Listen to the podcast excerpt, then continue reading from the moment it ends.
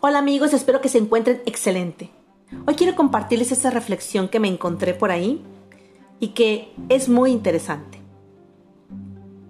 Un ratón mirando por un agujero de la pared ve al granjero y su esposa abrir un paquete. Quedó aterrorizado al ver que era una trampa para ratones. Fue corriendo al patio a advertirle a todos. Hay una ratonera en casa, hay una ratonera. La gallina, que estaba cacaraqueando y escarbando, le dice, Disculpe, señor ratón, yo entiendo que es un gran problema para usted, pero no me perjudica en nada. Entonces fue hasta el cordero y le dice lo mismo. Disculpe, señor ratón, pero no creo poder hacer algo más que pedir por usted en mis oraciones. El ratón se dirigió a la vaca y ella le dijo, ¿pero acaso estoy en peligro? Pienso que no, dijo la vaca. El ratón volvió a la casa preocupado y abatido para encarar a la ratonera del granjero.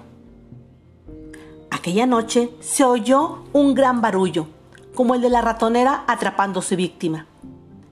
La mujer corrió a ver qué había atrapado. En la oscuridad, ella no vio que la ratonera atrapó la cola de una serpiente venenosa.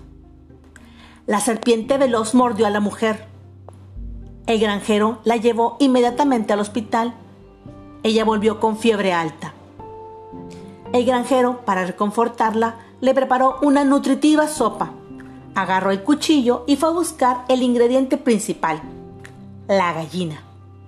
Como la mujer no mejoró, los amigos y vecinos fueron a visitarlos. El granjero mató al cordero para alimentarlos. La mujer no mejoró y lamentablemente murió. El esposo vendió la vaca al matadero para cubrir los gastos del funeral.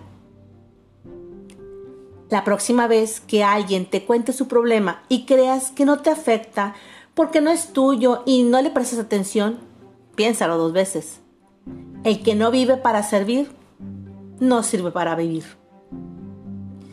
La verdad es que el mundo no anda mal solo por la maldad que existe, sino porque muchas veces la apatía de nosotros, la apatía de las personas es lo que, pues aumenta ese mal. Así que cuando alguien necesite hablarte de sus problemas y tú le puedes tender la mano, hazlo. Y si no te es posible, escúchalo. Créeme que eso también es muy valioso.